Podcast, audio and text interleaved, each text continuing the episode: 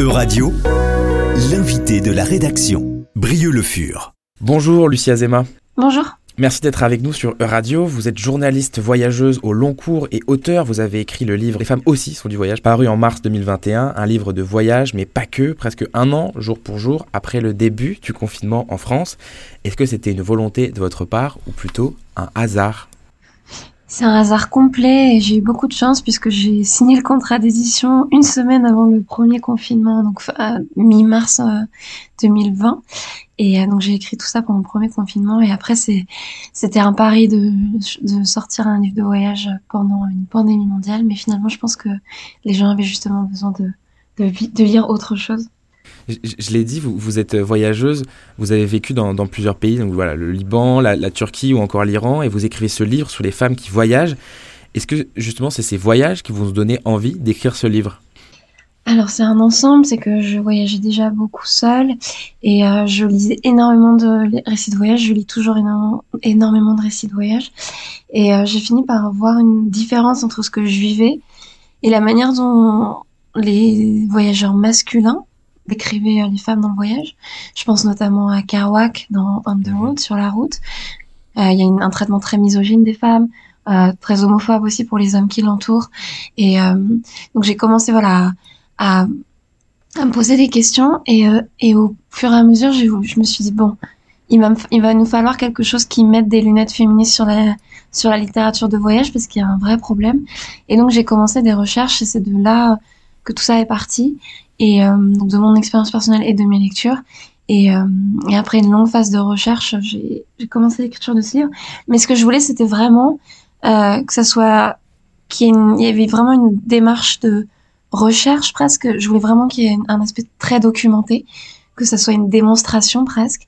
Et, c'était très important pour moi. Et en même temps que ça puisse se lire facilement comme un récit d'aventure ou quelque chose comme ça. Donc voilà, c'est comme ça que c'est parti. Donc comment ça s'est passé? Est-ce que pendant vos voyages, vous preniez des notes de ce que vous viviez, de, des réflexions qu'on pouvait vous faire, du regard des autres euh? Alors, malheureusement, les, notes là-dessus, c'est tellement récurrent qu'on n'a même plus besoin de prendre des notes. Quand on est une femme seule qui voyage, en fait, on nous le dit tellement souvent. Euh, c'est très souvent d'ailleurs le, fait euh, d'hommes qui n'ont pas d'expérience de femmes qui voyagent seules, mais qui donnent, qui nous donnent plein de conseils. Ça, ça, ça a toujours été quelque chose de très marquant. Alors qu'en fait, quand on voyage euh, pour une femme, on se rend. C'est ce que j'essaye de démontrer dans le livre, c'est que il n'y a pas de danger en fait. Enfin, quand il y a, y a pas plus de danger que dans une vie sédentaire. Que par exemple toutes les histoires qui me sont arrivées en tant que femme, c'était toujours dans ma vie sédentaire, bah, comme des, des villes comme Paris, Nantes, Lyon. Euh, et en voyage, il y a comme des mécanismes de protection qui se mettent en place. Et ça, beaucoup de voyageuses le disent. Et même statistiquement, l'endroit le plus meurtrier pour les femmes, c'est le foyer. Donc voilà, il y a tout, un tas de croyances en fait qui sont euh, qui sont une manière en fait de parfois par bienveillance, mais qui sont une manière d'enfermer les femmes. Mais pour revenir plus précisément à votre question, je prenais des notes pendant les voyages, mais des notes écrites et aussi de beaucoup d'enregistrements. Je m'enregistre beaucoup sur des dictaphones, des choses comme ça, parce que c'est ça permet aussi de retranscrire plus d'émotions. Et euh, voilà, en tout cas, j'ai et aussi des notes de lecture. J'ai des grands grandes archives dans mon ordinateur personnel. Euh, voilà, en tout cas, je suis partie de, tout ça. Parce que vous parliez du foyer et justement. Dans l'imaginaire collectif, l'homme qui voyage seul, c'est l'homme indépendant, c'est l'homme viril, c'est euh, Indiana Jones, c'est euh, Corto Maltese, c'est tous mhm. ces hommes-là qui ont créé un imaginaire collectif. Et pendant ce temps-là, la femme attend. On a même l'image du marin qui part euh, en mer pendant des semaines et des semaines et sa femme l'attend. Est-ce que vous voyez une évolution dans cet imaginaire collectif aujourd'hui, dans la vision de la femme qui voyage? Alors le mot imaginaire justement est très important parce qu'en fait c'est vraiment notre imaginaire du voyage est construit là-dessus. On part d'Ulysse et Pénélope avec Ulysse qui part et Pénélope qui attend, qui, qui tisse et détisse son ouvrage pour rester fidèle, qui élève seul Télémaque. Et euh, donc ça, c'est notre imaginaire qui nous, qui nous poursuit jusqu'aujourd'hui. Mais en fait, dans les faits, les femmes ont toujours voyagé seules ou accompagnées, et elles voyagent toujours. Et même la première forme de littérature de voyage qui a existé euh, dans l'histoire, ça a été écrit par une femme euh, en l'Antiquité qui, s'appelait Égéria et qui a écrit des lettres pour décrire ce qu'elle voyait pendant son voyage en Terre Sainte. Euh, et donc c'est le premier, ouais, premier récit de voyage en tant que tel qu'on a, et c'est une femme. Et donc les femmes ont toujours voulu voyager, même elles se sont travesties pendant les époques où c'était interdit.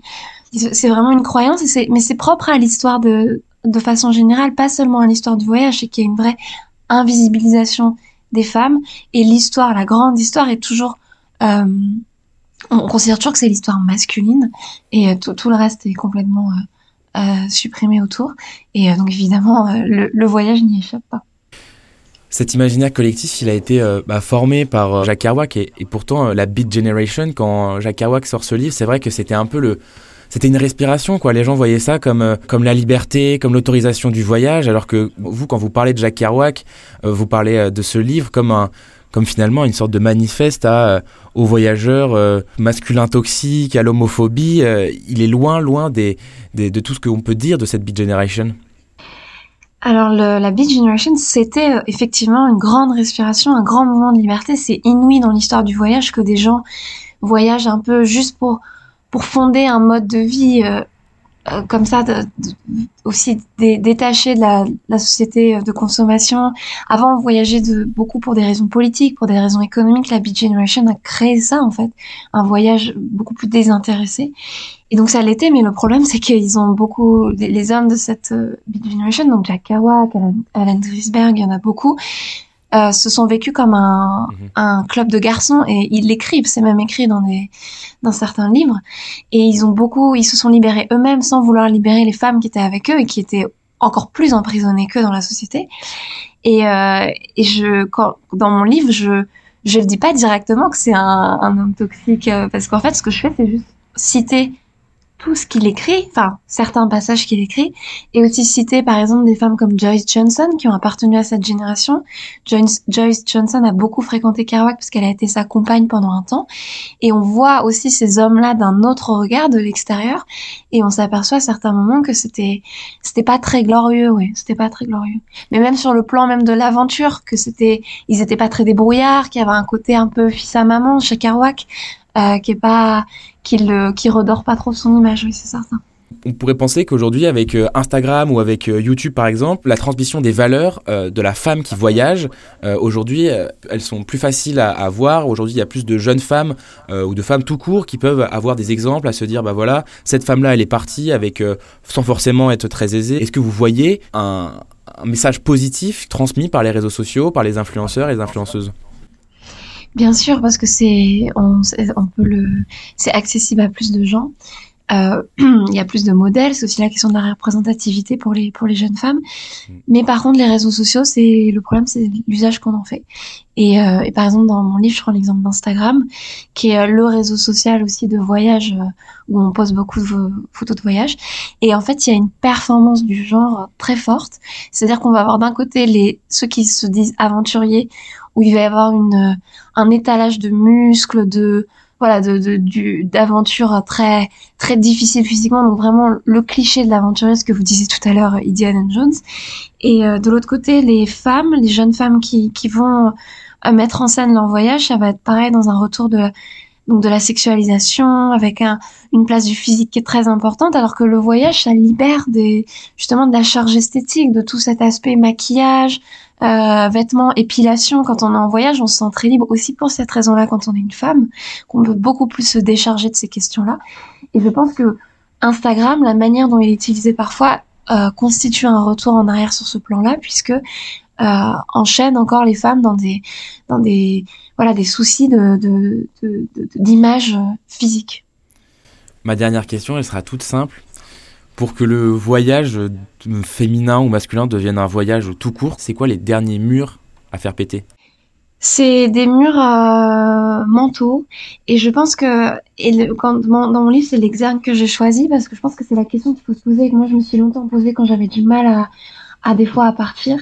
C'est il faut se dire dans ma situation qui est la mienne aujourd'hui en tant que femme euh, avec toute ma vie qui est la mienne avec mes ressources qui sont les miennes est-ce que un homme hésiterait? Et si la réponse est non, ça veut dire qu'il faut y aller. C'est juste ça. Il faut se dire que si un homme le faisait à ma place, je dois le faire. Merci beaucoup, Lucie Azema, d'être venue sur Euradio. Merci à vous. Euradio vous a présenté l'invité de la rédaction. Retrouvez les podcasts de la rédaction dès maintenant sur euradio.fr.